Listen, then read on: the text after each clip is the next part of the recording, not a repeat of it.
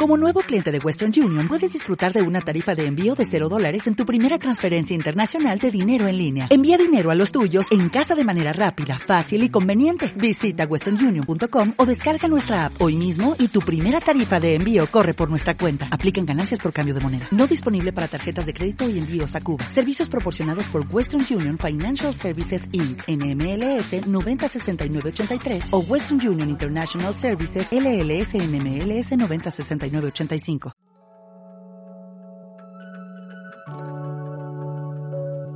Hola Pau. Hola Cami. ¿Cómo estás? Muy bien, ¿cómo estás tú? Bien también aquí. Eh, con el con nuevo color de pelo. ¿Qué color te pusiste ahora?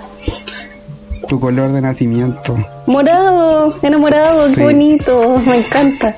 Yo estoy, no, estoy morada desteñida ahora, pero sigo morada. Sí, es que, la, bueno, ya a mí las tinturas no duran mucho, pero eh, mm. sobre todo a mí que me lavo mucho el pelo. sí, pues depende harto del lavado. Yo ahora estoy usando champús naturales y lo, lo bacán de los champús naturales es que te limpian mucho el pelo, pero claro, para la tintura no es tan bueno porque me, va quedando, me va saliendo el color muy, muy rápido. Igual tengo el pelo bien, bien decolorado, entonces no, el pelo que no está tan decolorado, ponte tú, ya está medio café, pero el que está decolorado así full está morado aún, hermoso. Muy bonito. Sí, es todo un mundo el tema de, los colores en el pelo. Pero los colores del arco estoy muy, estoy muy ad hoc con el capítulo de hoy. ¿Con el morado? Sí. Así es. Oye, ¿cómo estuvo tu eh, semana? Bien, han pasado muchas cosas estas dos semanas en el, en el ámbito nacional. Sí, harta noticia, harta cosa. sí, ha pasado de mucho en muy poco tiempo. Así es. Pero bien, ya solicité el retiro de mi 10%. Genial. Que se va a ir a, que se va a ir a un ahorro para, eh, para la casa el próximo año o en dos años más. No sé cuánto tiempo, pero se va al ahorro de la casa. Muy bien, yo también lo solicité y también se va a la cuenta de ahorro. Muy, muy bien. Sí. Oye, hablando del 10%, ya. eh, voy a recordarles a todos los que nos escuchen que todavía está activo el concurso para ganarse la lectura de la carta astral con el pelado. Sí. Con nuestro invitado del capítulo anterior. Está muy bueno ese concurso. Así que eso, van a, eh, hasta el miércoles vamos a tener el concurso activo, así que pueden seguir participando. Y entre jueves y viernes vamos a hacer el sorteo, ahí vamos a ver la forma de hacer el sorteo para que sea entretenido. Con las preguntas, las respuestas más entretenidas. Hubo respuestas muy entretenidas igual. Sí, las personas que han concursado ha estado chistoso, ha estado entretenido. Ha estado muy, muy del signo. claro. Bueno, tú sí, pues como Tauro tienes que ahorrar tu plata o gastártela en, comida, ¿o no? es que existen dos, claro, existen esas dos cosas, o me la gasto toda o en, comida o en, lujos. En lujos. O, la ahorro. Claro. Creo que esta vez voy a hacer un Tauro más consciente. Muy bien, muy maduro de tu parte. yo estoy con arreglos en la casa, así que yo creo que, bueno, eh, va, a devolverse ahí esa plata que, que estoy gastando en los arreglos. Estoy remodelando mis closets es un tema importante en tu casa porque... Porque, a ver, porque... Porque el otro día subiste una historia de no sabía dónde dormir porque tenías toda la ropa Ay, en sí, llevo durmiendo en el sillón como tres días, desde, no, a ver, desde el jueves. Claro, llevo tres noches aquí en el sillón y me queda porque eh, mi casa, o sea, el, departamento es antiguo, entonces está medio descuadrado, hay murallas más altas que otras y están como guateadas, entonces eh, a los maestros les quedaron mal las medidas y van a tener que volver el martes. Vinieron ayer sábado y el martes van a volver a, con las medidas nuevas a, arreglar todo. Así que tengo para rato aquí en el desmantelamiento. Tengo la casa como cuando uno se cambia de casa, todo desarmado. Ya, pero va a quedar bacán. Sí, eso espero. Ahí pasó el dato después de, lo, del, de los chicos. De los amigos, de los amigos constructores. Sí. Oye, dentro de esta semana, de estas dos semanas, desde que grabamos el capítulo anterior, como dijimos, han pasado muchas, muchas, muchas cosas en el ámbito nacional. y creo que una de esas cosas fue la que nos motivó un poco a, hablar eh, de, armar este capítulo, ¿no, Pau? Sí, totalmente. Sí, porque ah, eh, se ha movido mucho el tema de, de como del feminismo y de, sobre todo con el caso de Antonia Barra principalmente, que fue el que, que generó mucho, mucho movimiento en, a nivel nacional, mucho descontento, mucho enojo, mucha rabia. Y por eso se nos ocurrió un poco la idea de tratar de compartir con, con la gente este tema y salir un poco de, de lo de como del contexto de nuestros capítulos que igual son tratamos de hacerlos chistosos queremos hablar un tema más serio que nos importa a los dos. Y creo que le importa a mucha gente.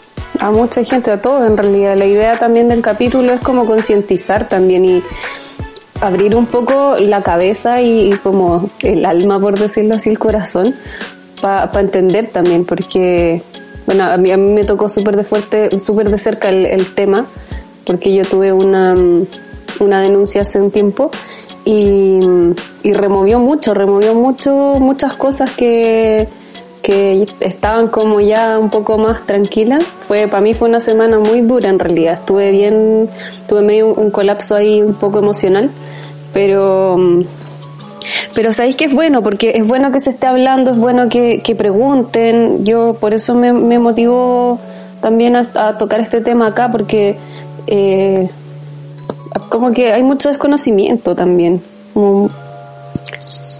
Eh, falta empatía. Así es, falta empatía de las mismas mujeres y mucho, mucho, mucho que educar y crecer en, el, en los hombres de este país y del planeta en general. Sí, pero, pero ha sido bueno. A mí por lo menos la gente que me rodea, los hombres y mujeres que me, me rodean, em, son gente que por lo menos eh, como que son muy abiertos. Entonces, eh, hemos conversado harto. Este, este, tema ha sido tema toda la semana, la semana pasada también. Em, hemos conversado mucho, me han contado muchas cosas y que es, un, por un lado enriquecedor que se estén conversando, por otro lado es súper fuerte y doloroso saber que hay tantas personas, porque con todas las, casi todas las mujeres que hablo, todas tienen algo que contar. Y me ha pasado que he hablado con hartos hombres este último tiempo del mismo tema y también me han contado cosas que, que de repente tú no te imaginas que les pasan a los hombres o, o cosas de, no sé, sus parejas, sus hermanas. Súper fuerte. Es verdad, sí hay muchos, muchos temas que, que se pueden, o sea, esto se puede, esta conversación se puede abrir a mucho y por eso es que decidimos también invitar a una persona a este capítulo para conversar del tema. Em, cuéntanos un poquito de nuestra invitada, Pau. Em, bueno, elegimos una, una persona que, que nos pudiera un poco eh, como enseñar, quizás como guiar un poco a entender em, no solo como en la igualdad de género, sino en la inclusión también, un poco. Em, no sé si quiere, damos su currículum o la invitamos y, y que ella nos cuente un poco más de su de su conocimiento. Sí, dejemos que ella nos cuente, así que le damos la bienvenida a nuestra invitada de hoy, que es Karin Riquelme. Un aplauso para ella. Hola, hola Cami, hola Pau. Hola, hola, ¿cómo estás? Hola Karin, ¿cómo estás? Bien, muchas gracias por la invitación. Muchas, muchas, muchas gracias. Estoy muy, muy contenta de poder estar aquí compartiendo este tema tan importante, tan relevante para todas y todos. No, gracias a ti por, por, aceptar nuestra invitación, en verdad. eh, no, eh, la verdad es que ha sido una semana súper compleja, hay mucha energía aquí eh, que, se ha movido, muchas cosas que han ido sucediendo y que, y que bueno, contarles un poco que um, yo soy profesora, soy educadora diferencial, llevo mucho tiempo, unos 15, 16 años trabajando en el ámbito de la inclusión y hace unos 6, 7 años incorporando elementos ya de enfoque de género en lo que es educación y este último tiempo eh, formándome en lo que es educación emocional. Oye, eh, estuve viendo por ahí que eres fundadora de, eh, bueno, de dos, de dos como páginas en Instagram, eh, de dos, no sé cómo llamarlos, si movimientos, no sé, pero es, tienes eh, un, uno que es Educatips-Chile y el otro es eh, Karin Coach Karin Chile. Coach. Cuéntanos un poquito de, de esas dos, de esas dos iniciativas. Creo que es el mejor nombre que podríamos poner. Eh, cuéntanos un poquito de eso. Sí.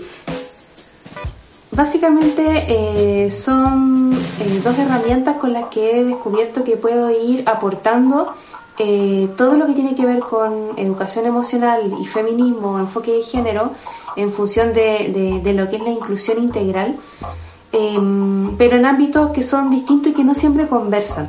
Uno de ellos es la educación, que es un, un mundo, un universo muy potente, en donde quiero enfocar mis energías en Educatips. Y Karin Coach tiene un enfoque más organizacional. Eh, muchas de, las situaciones de, abuso y de violencia eh, tienen que ver con el ámbito organizacional, eh, no necesariamente vinculado al ámbito educativo, tienen lenguajes distintos, tienen enfoques diferentes, pero finalmente apuntamos hacia lo mismo.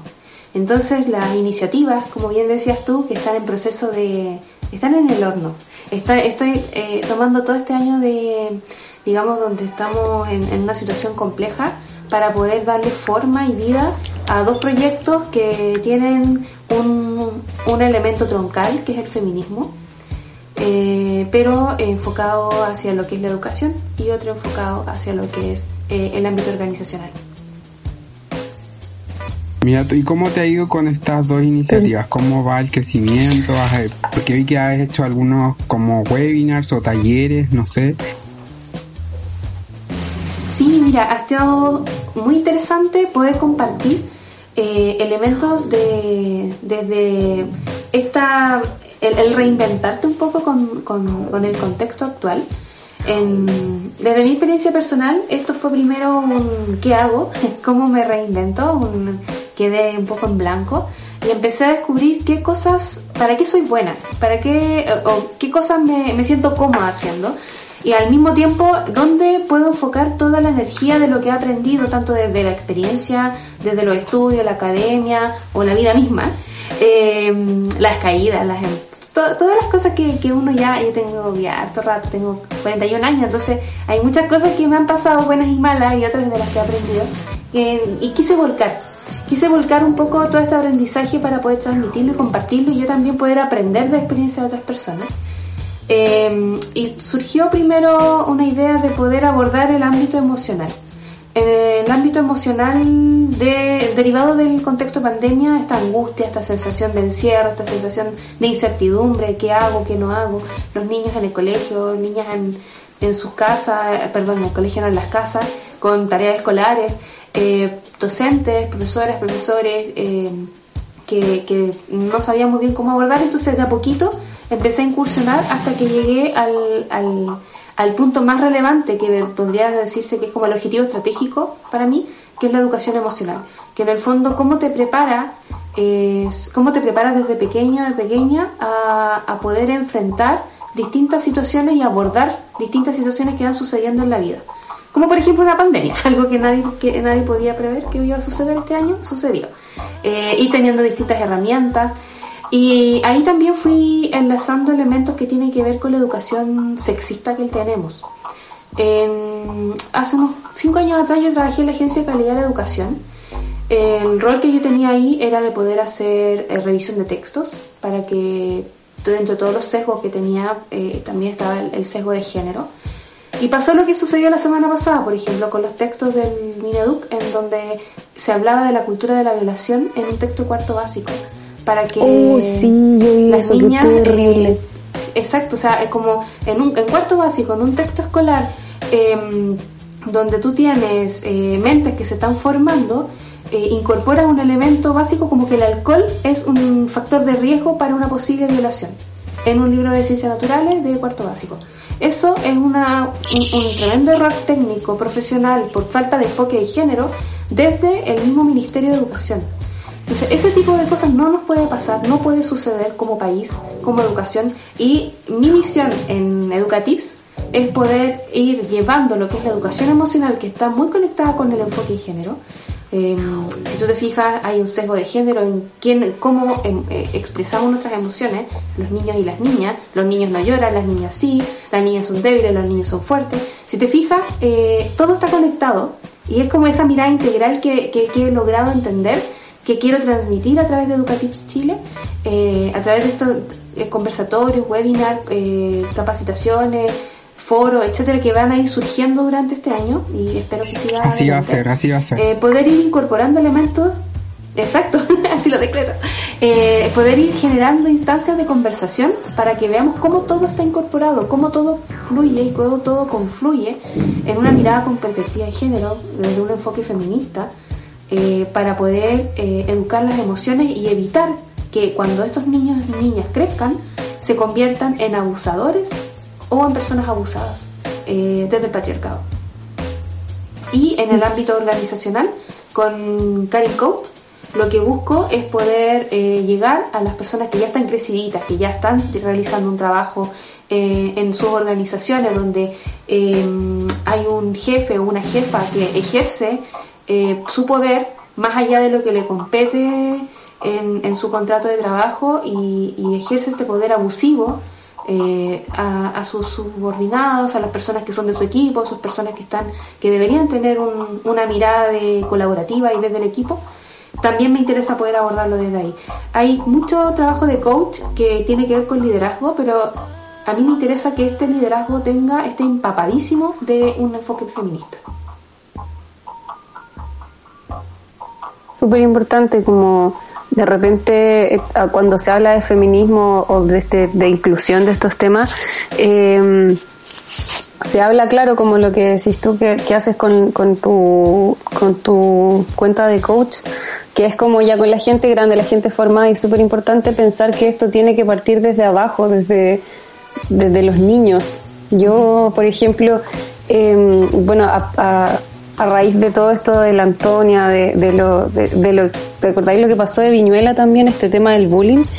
Eh, empecé como a recordar cosas que pasaban en mi colegio cuando éramos chicos, que eran cosas terribles, que eran súper normales para nosotros y que hoy en día yo creo, por lo, por lo que yo conozco pocas generaciones más chicas que yo, porque soy como, eh, no tengo tantos conocidos más chicos, pero por lo que he visto sí vienen muchos más abiertos y conscientes a eso. Y, y, de repente veo gente de mi generación que tú decís como ya, igual estamos en una generación súper movida, súper movilizada y, y, todavía están con el, eh, algunos se quedaron como pegados en la cabeza con este, con todo este tema más machista, más como eh, de, de, abuso, de bullying. Eh, es súper importante que, que esto sea como transversal para todas las edades porque ya, ya, ya hay gente formada, ya hay gente vieja y están naciendo niños, entonces que, que bacán lo que estáis haciendo, como mirarlo desde los dos enfoques, como desde la persona que ya está metida en, el, en la sociedad, que está en una empresa trabajando, que tiene un tipo de poder, y los niños que son los que están en formación. Sí, y además que la llegada es distinta, porque eh, cuando tú puedes, tú puedes influir o incidir en, en que la educación tenga un enfoque feminista desde la educación de las emociones, entendiendo también cuál es el objetivo, que los niños y las niñas puedan insertarse mejor en una sociedad para generar una sociedad mejor, eh, pero también para poder mejorar sus relaciones en el ahora, no solamente pensando en el futuro, pensando que los niños y las niñas no tienen una conciencia muy desarrollada en este minuto de cómo va a ser su futuro, también tienes que pensar en cómo les sirve ahora, qué herramientas son las que les sirve ahora para poder eh, expresarse mejor, para poder comunicar mejor lo que sienten, el, el cómo me siento muchas veces tiene que ver eh, con una falta de, preparación, de educación en, emociones y de repente cuando tú eh, te ves enfrentado a, abusadores y empiezas a indagar en qué pasa con la mente del abusador o de la abusadora, pero en este caso más eh, la proporción está obviamente mucho más por patriarcado constituida y, orientada hacia el, hacia el género masculino eh, desde la masculinidad, de cómo está construida, desde la cultura, de cómo está generado esta, este elemento de la competitividad, que el hombre no llora, que compiten, que desde chicos se ven sus genitales, eh, se exponen, compiten en ese ámbito. Eh, incluso al punto de, llegar a situaciones en, que la mujer es un trofeo, una compañera puede ser un trofeo, en, en quien eh, finalmente recibe los afectos de, la compañera, eh, es también un, un, elemento como de competencia. Eh, si tú logras llegar a que los niños y niñas entiendan que el consentimiento es lo relevante para poder establecer una relación de amistad y a futuro una relación de pareja, vas a poder ir de a poquito haciéndoles entender de cómo en la sociedad puede ser mejor. ¿Qué pasa en el ámbito laboral? Que si tú hablas directamente eh, a personas que ya tienen una forma de ser, donde la cultura organizacional se tiende a estar desde una zona de confort, en donde las cosas se han hecho siempre de una forma, ¿para qué las vamos a cambiar? ¿Para qué vamos a entrar a la zona de pánico, donde el cambio genera esta sensación de inestabilidad de qué va a ser de, todo lo que va a suceder? Eh, cómo lo voy a abordar, eh, voy a tener que gastar o voy a tener que, generar recursos o, qué lata, simplemente me da lata porque yo siempre lo he hecho así y así me siento cómodo haciéndolo. Em, es, claro, no me afecta directamente para qué voy a hacer algo.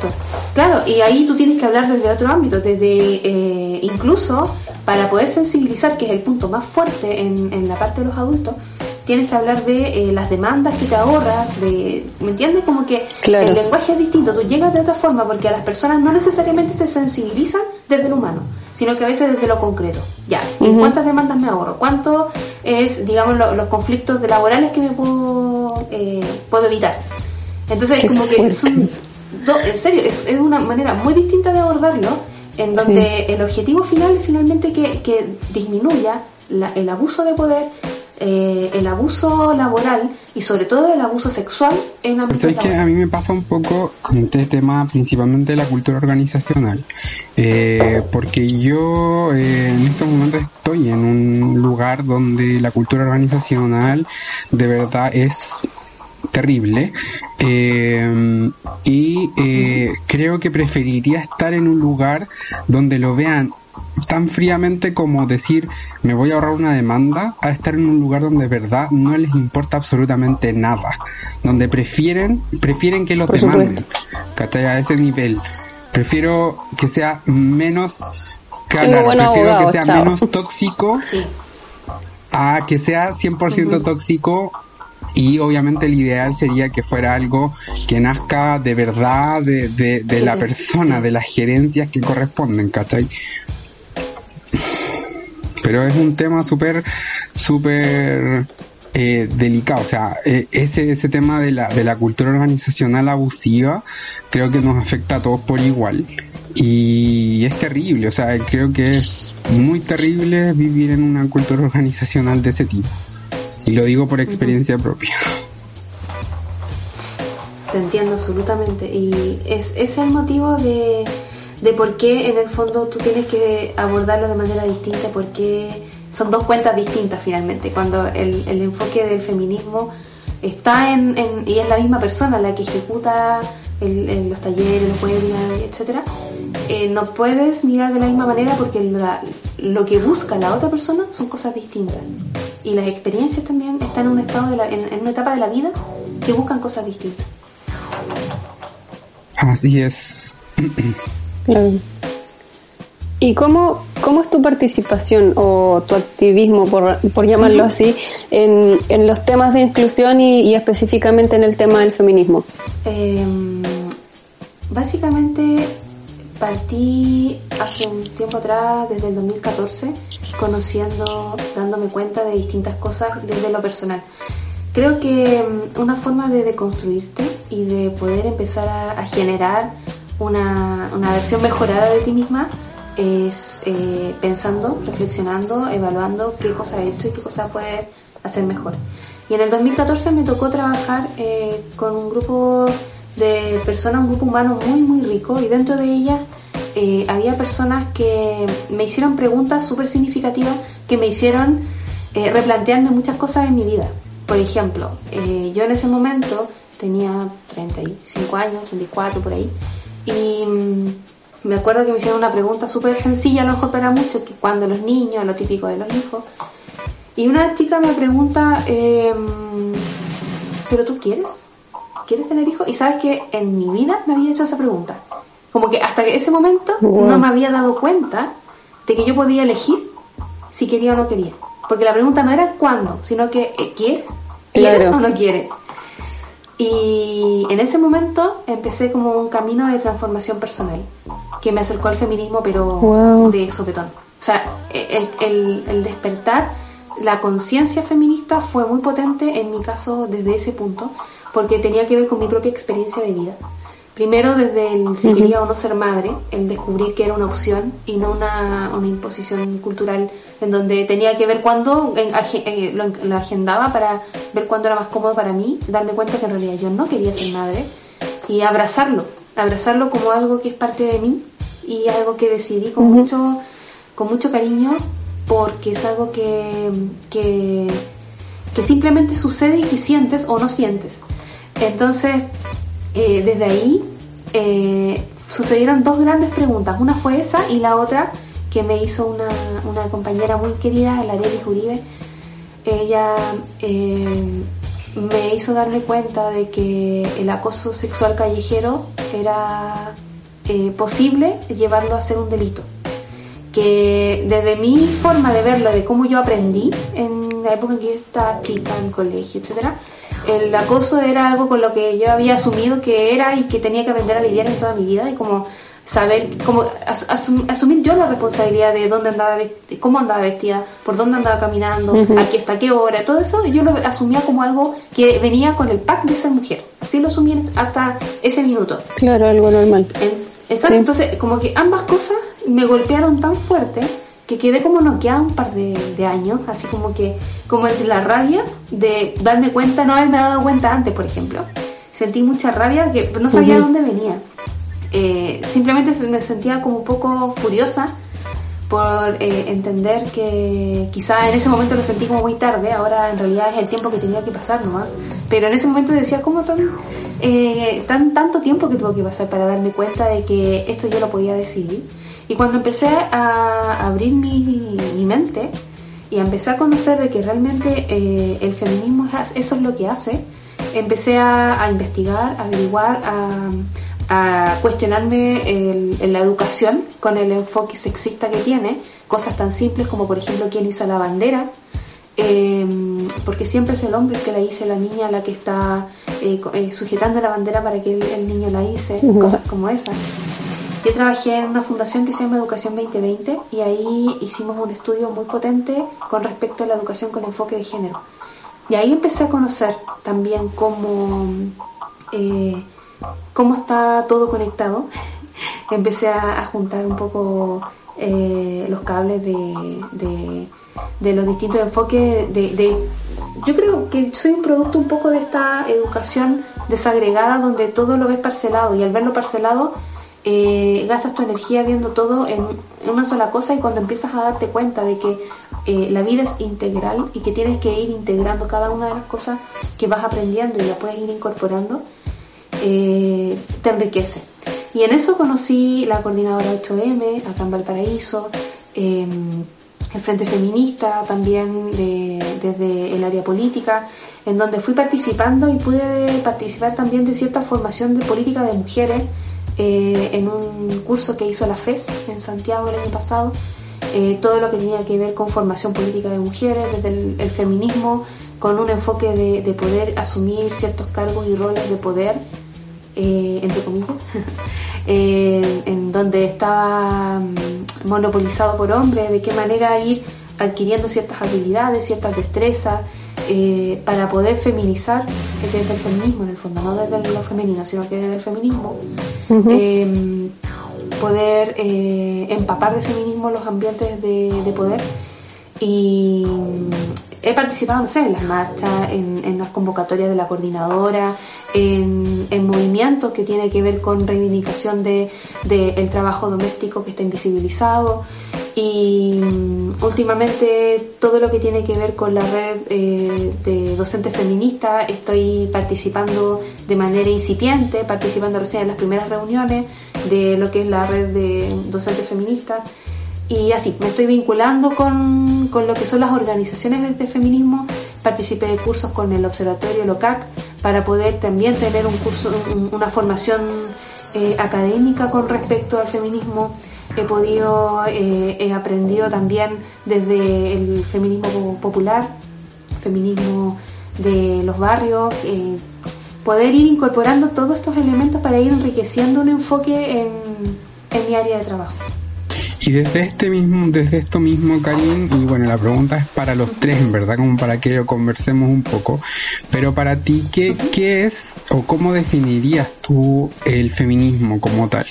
¿O qué crees que es? Porque finalmente puede ser algo muy amplio, pero, pero tú, eh, ¿qué crees que es el feminismo? ¿Qué es para ti? Lo mismo para la Pau, ¿qué crees tú, Pau, para ti que es el feminismo? Si quiere parte la Paula, Karim, no sé, me da igual. Eh, eh, yo creo que, bueno, para mí que va a ser más corto. Para mí el feminismo solamente significa igualdad. Y, tiene que ver como con, con lo que con lo que siempre yo doy la lata con el tema de, de ser un poco más eh, abierto a a ponerte, no, como creo que lo hablamos en, en, un capítulo anterior, en el tema de ponerte en el zapato de los otros, más que ser eh, como entender al otro. Y yo lo veo no solamente con el tema como del hombre y la mujer, ¿cachai? Lo veo como en, un macro más grande de entender a la gente en su esencia, ¿cachai? Como en las enfermedades, en, el, en temas de, de machismo, como, como lo veo un poco más global, ¿cachai? Me pasa, quizás me voy para otro tema aquí, pero yo tengo una, una, entre comillas, enfermedad rara que es poco conocida, qué sé yo, y el otro día estaba escuchando una charla donde hablaban de cómo, cómo, cómo escuchar a un niño cuando tiene un tipo de enfermedad rara y no decir como, ay, que está llamando la atención, ay, es que está, eh, tiene déficit atencional, qué sé yo. Y, creo que tiene que ver como con todo, con, todo eso, como con un entendimiento más como eh, íntegro de la persona. ¿Cachai? Sí. Como, yo, yo comparto contigo esa visión. Eh, hay, hay varias corrientes, hay mucha bibliografía, hay mucho que y mucho periodo histórico que, que indagar. Pero resumiéndolo con mis palabras, para mí el feminismo es igualdad, es poder ver al otro como tu igual, eh, que poder eh, tanto, no solo hombre o mujer, como bien lo decía la Pau, es un tema también como de respetar las distintas identidades de, cada persona por ser persona. Em, creo que a veces se, tiende a, caer en la categorización excesiva. Creo que es importante categorizar para poder visibilizar, pero no puedes eh, partir desde la etiqueta para referirte a una persona. Y en eso a mí me gusta mucho poder em, tener esa libertad que te da el feminismo para poder abrazar a la persona por ser quien es y, no eh, reducirla a, al cómo se ve, sino que a, que ella misma se pueda definir. Em, para mí el feminismo es poder tener acceso al respeto, a la empatía, a poder ser tú mismo, ser tú misma y, y, y que podamos generar un trabajo colaborativo entre todas las personas que convivimos en un espacio y en una sociedad. Que no tengas que predeterminarte un rol solo por cómo naciste o, por cómo te identificas. Em, que no haya diferencia de remuneraciones, de trato, de ejercicio de poder de uno por sobre el otro. Em, por eso eso se resume finalmente en igualdad. Bueno, a mí me da, me da un poco de cosa mm. definirlo porque yo siempre, bueno, yo con la, la Pau siempre me reta, pero yo siempre como que trato de ser muy cauteloso, muy respetuoso cuando me, me pongo a hablar de, mm, de temas donde a lo mejor no, no sé o donde a lo mejor no, que es un poco la pregunta que voy a hacer más adelante, pero pero creo desde mi punto de vista que, que el feminismo es, o sea, comparto totalmente con ustedes, que es un tema de, de igualdad, de empatía, eh, de equidad, eh, y que se ve en, muchas cosas, o sea, yo creo que, que de partida, eh, mientras exista el machismo, es muy difícil sobre todo en la gente mayor. Es muy difícil lograr eh, cambiar pensamientos de gente que ya lo tiene desde hace mucho, mucho tiempo.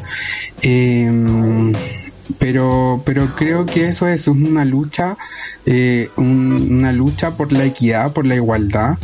Y, y de hecho se me viene a la cabeza un tema muy particular que tú lo hablabas un poco Karim que es el tema de incluso las profesiones. Encuentro que de repente están demasiado eh, sesgadas al género como por ejemplo, eh, no sé, yo en Grupón tuve un compañero de trabajo que él eh, estudió y terminó la carrera de educador de párvulos y nunca pudo ejercer por el solo hecho de ser hombre, porque la carrera estaba tan eh, cargada hacia el hacia el lado de que onda las las parvularias prácticamente, porque así se definía antiguamente, son mujeres. Entonces como que un hombre, yo sé que no tiene nada que ver con el feminismo, es todo lo contrario, pero, pero igual eh, desde ese punto de vista, como la enfermería, o sea, cuando las enfermeras son mujeres, ¿no? Como que, claro, ahora se ha abierto mucho más, pero también como que siento que las profesiones en algún punto se fueron armando muy eh, cargadas hacia un género u otro y eres, no sé, es mal visto también que una mujer, o era mal visto, ¿no? A mí me da lo mismo, yo por mí que todos estudien lo que quieran y que sean felices. Pero, eh, no sé, eh, conocí también un caso de una chica que estudiaba eh, ingeniería mecánica, ¿ya? Y era la única mujer del curso y era como, pobrecita, ¿cachai? Como que era mal visto que ella estuviera estudiando eso, porque como una niña, una mujer delicada iba a estar estudiando ingeniería mecánica. Entonces creo que hay muchas cosas que hay que cambiar eh, en general para lograr eh, ¿cómo se llama? Eh, que, que esto tenga mucho más sentido y mucha más fuerza. Yo sé que esto está recién partiendo. Llevamos así como grandes voces y grandes movimientos feministas acá en Chile partieron hace cuánto, dos años, tres años, como muy, muy en boca de todo el mundo. Y creo que falta mucho y creo que es tarea de todos. Eh, de todos, todas, todes, eh, hacer que esto funcione ya porque no creo que sí es que es un poco también que voy a ver más adelante quería preguntar lo quiero preguntar pero es como eh, si bien el feminismo es algo relacionado a lo mejor en un 100% con mujeres creo que es bueno entender la forma en que los hombres eh, o todo el mundo pueda aportar al desarrollo y el crecimiento del movimiento feminista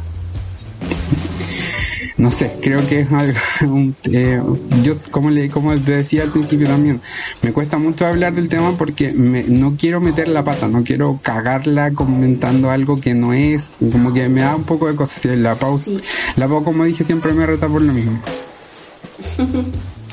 Sí, porque yo siento, yo siento igual desde mi ignorancia, porque yo tampoco sé mucho del tema ni sé definiciones y qué sé yo, pero a mí lo que me pasa es que yo siento que no tienes por qué no sentirte parte del feminismo, porque eso es el feminismo para mí, es igualdad.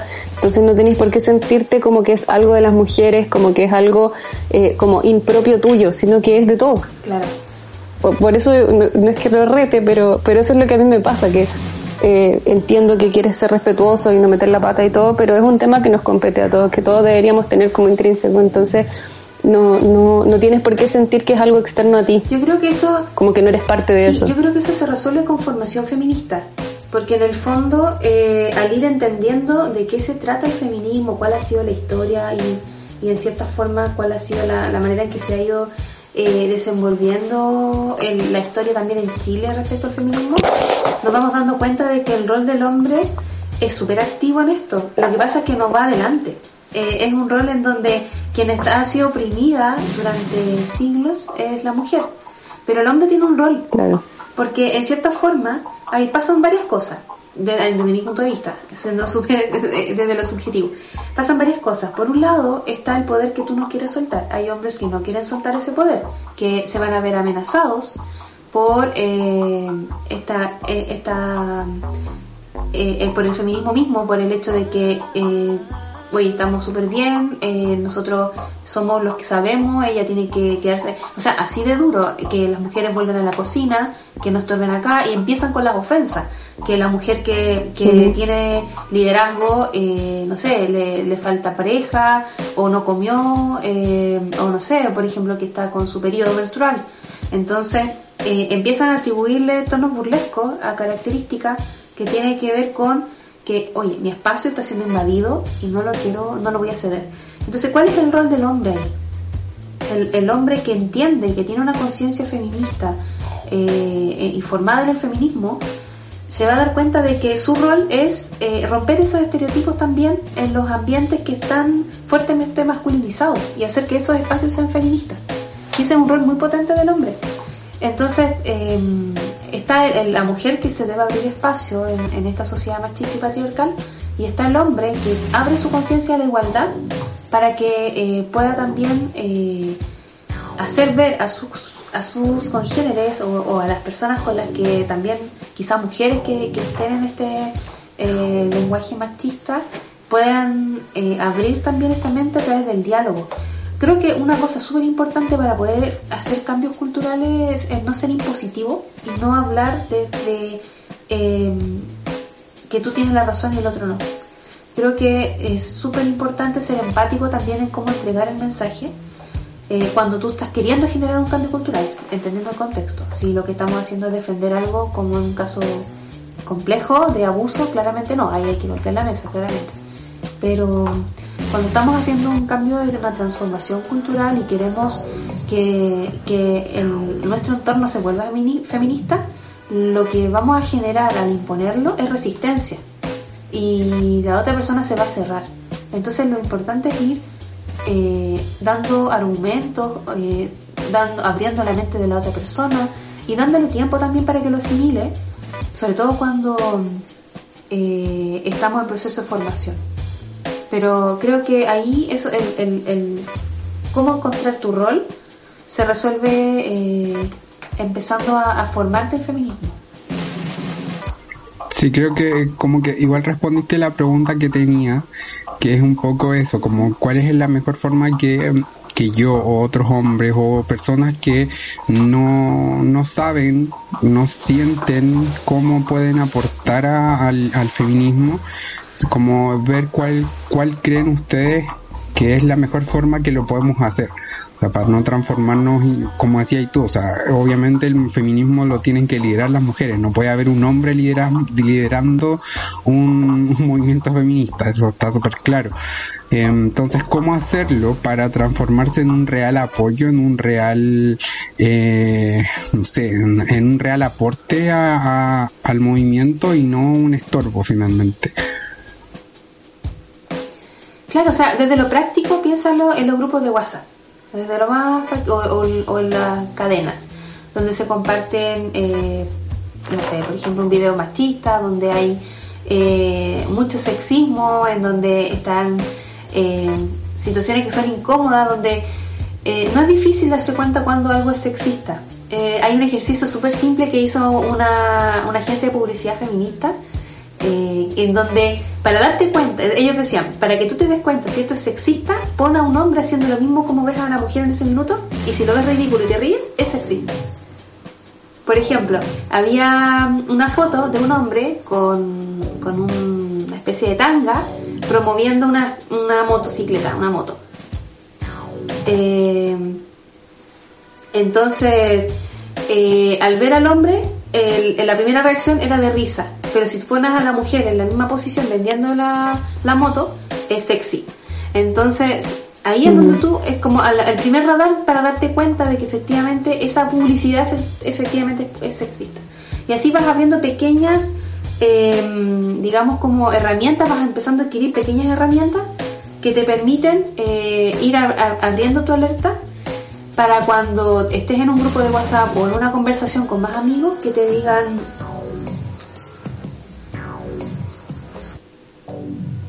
que te digan, por ejemplo, cuando estás conversando,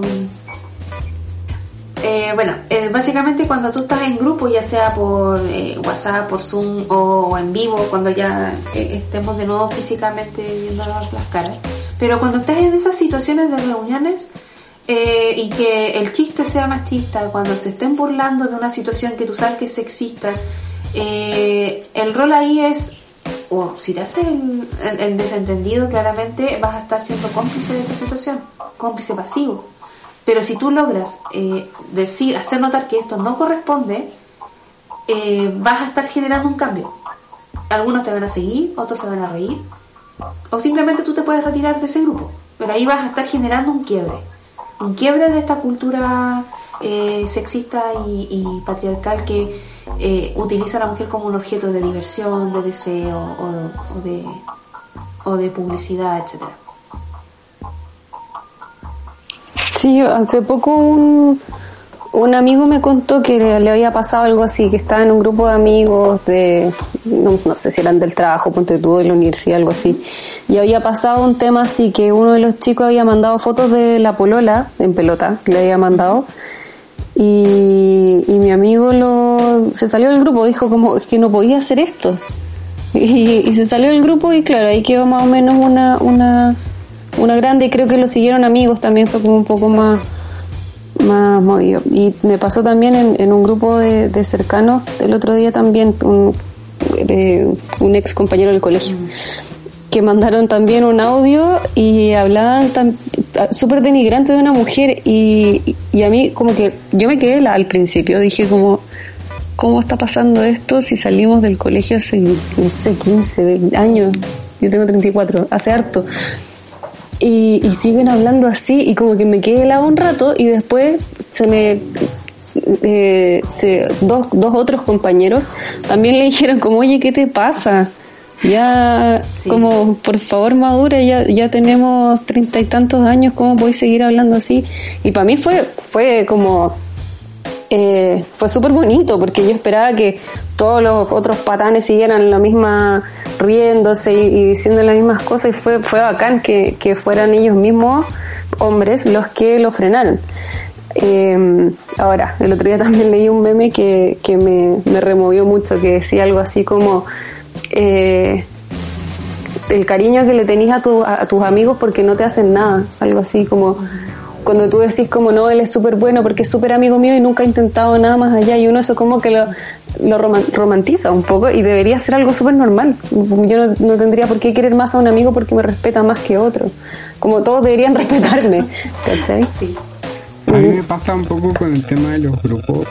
Me han pasado varias cosas. Igual tengo en mi entorno gente de todo tipo, o sea, tengo gente muy machista, eh, pero como creo que me duele incluso más, eh, me, pasó en un grupo de, de, familia, de hecho, me llegó, llegó algo, eh, y yo dije, qué horrible esto que llegó, como qué machista, qué, eh, qué horrible todo, lo que decía era como un meme, una cosa así.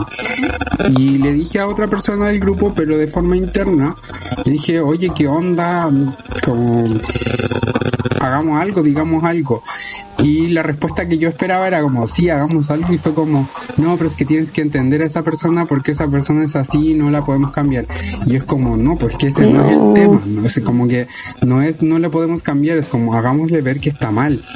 No, no normalicemos que porque su pensamiento ya es así, no puedes hacer nada en contra de eso. Y eso es, el, es como creo que es uno de los grandes problemas, que se llega a normalizar o a entender o a tener cierta empatía con, ay, pucha, es que él está criado así, no podemos hacer nada. Es que sí podemos hacer algo, no, no.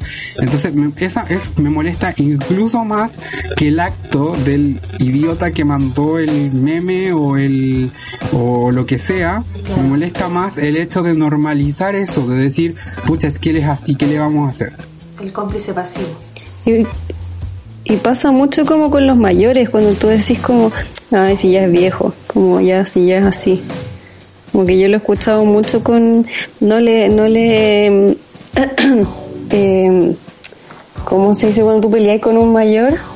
Eh, como no le contradigas al abuelo, ¿cachai? Una cosa así.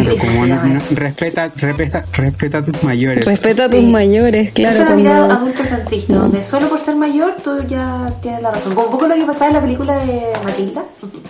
Yo soy grande, tus chicos y ese mm, sí. una cosa así pasa. Eh, también a nivel de, tercera edad y se ve reflejado en, la violencia en general, como violencia en maltrato, en, maltrato verbal y con mucha mayor fuerza en, la violencia de género y en el sexismo.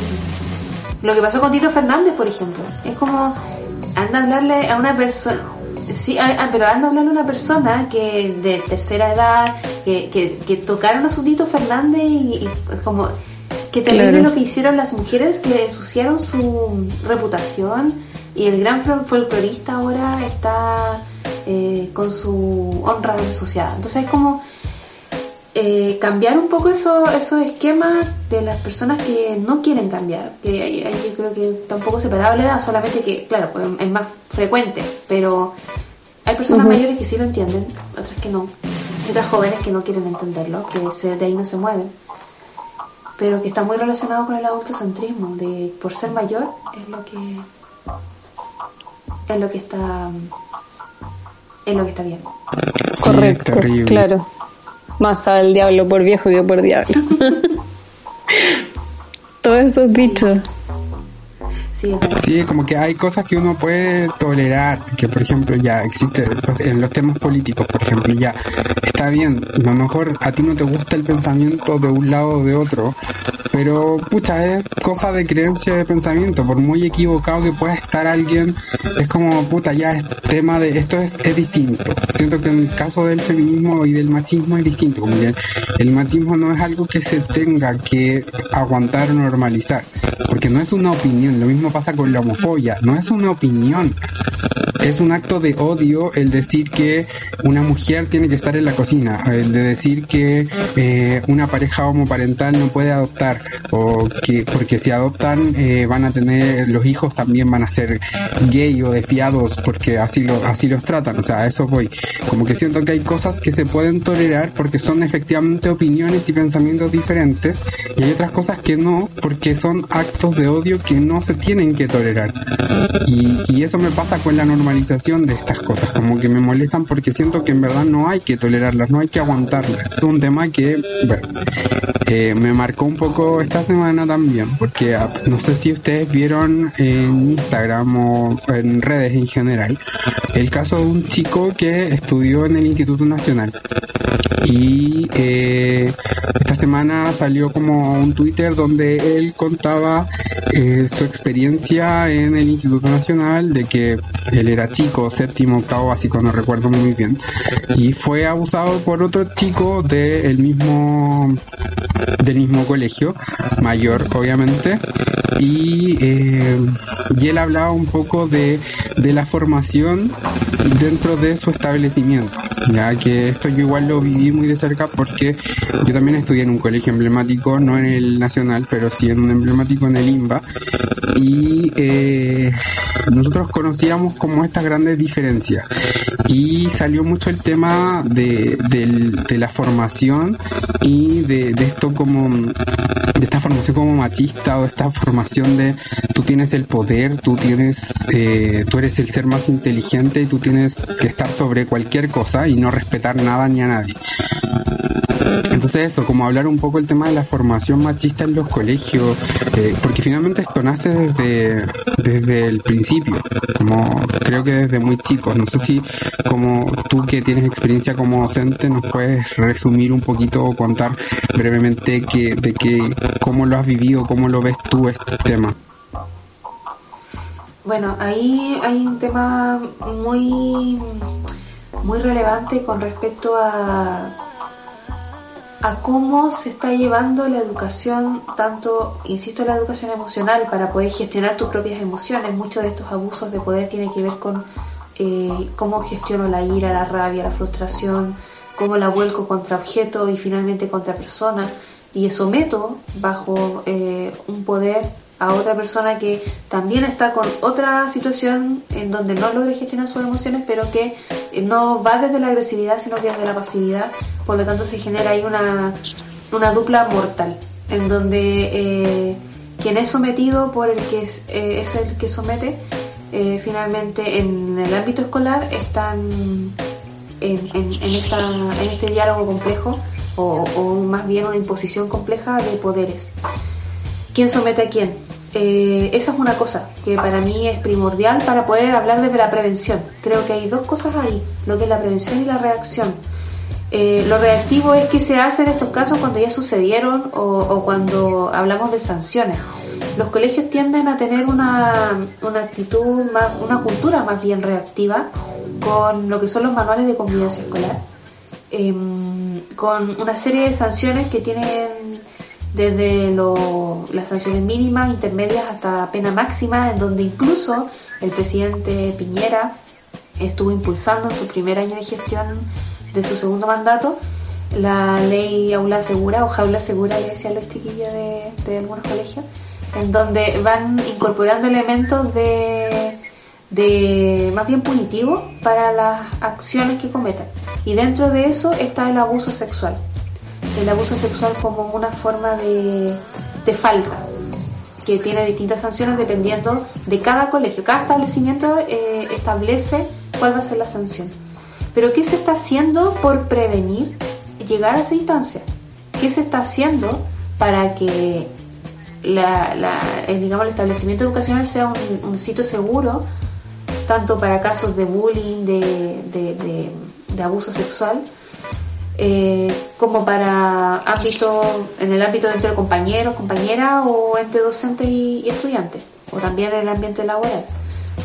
Y ahí es donde entra a jugar el, también como el, Ministerio de Educación, las, cuáles son las políticas que se implementan para poder eh, formar con un enfoque feminista en los establecimientos educacionales. ¿Qué significa eso?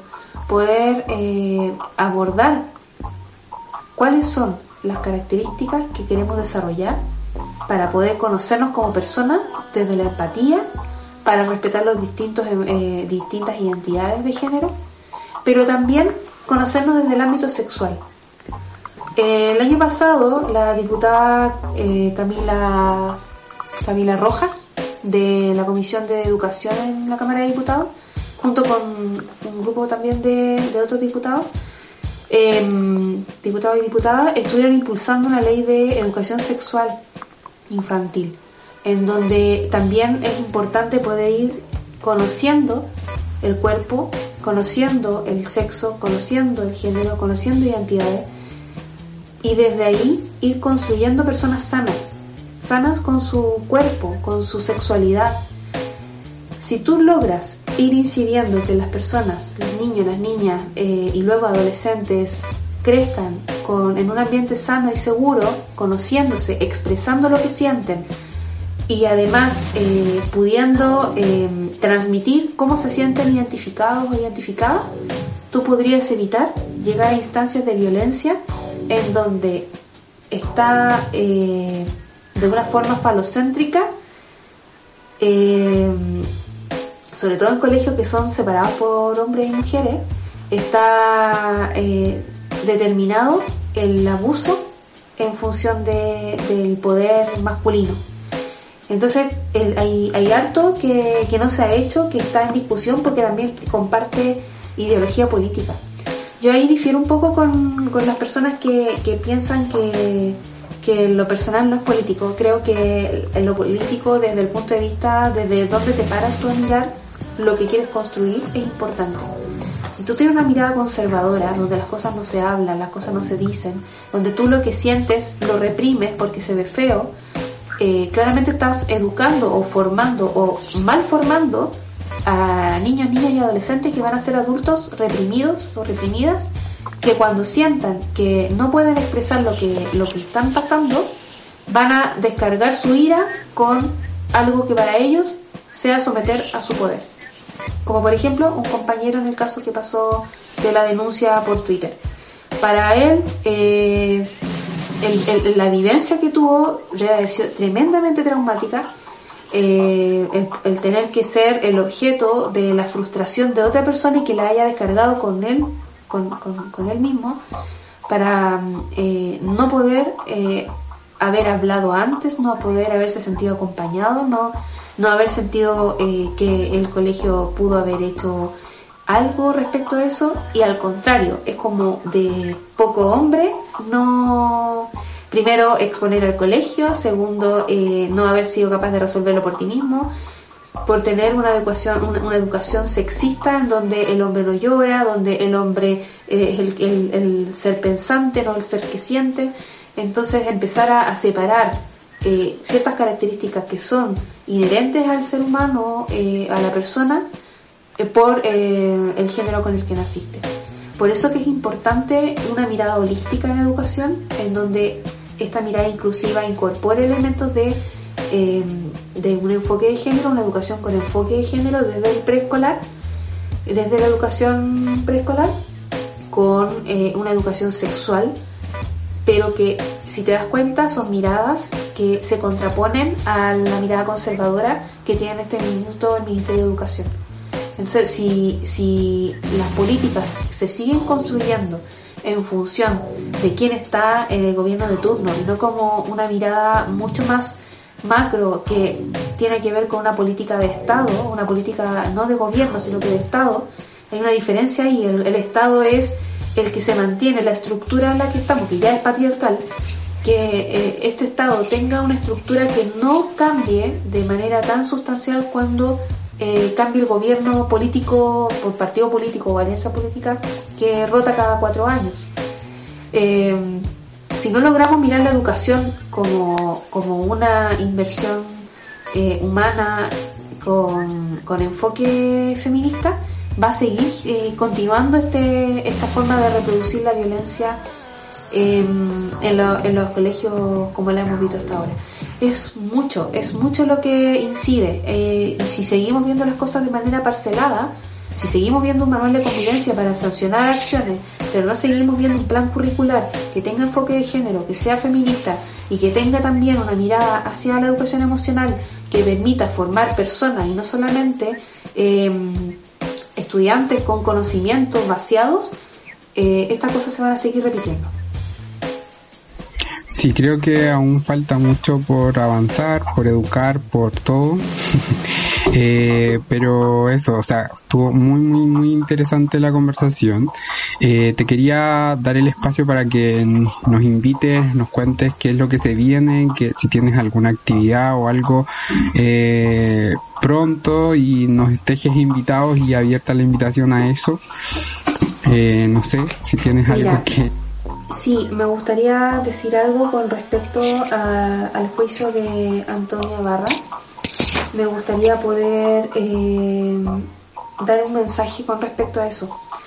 Siento que todo lo que estamos conversando finalmente influye o no influye en que este tipo de cosas sigan sucediendo, que haya más Martín Pradena, en que haya eh, más tipos que, sientan que tienen, pueden ejercer poder sobre una mujer eh, que puedan eh, truncarle la vida a una persona por un capricho o por querer demostrar que, tiene más poder por sobre una persona.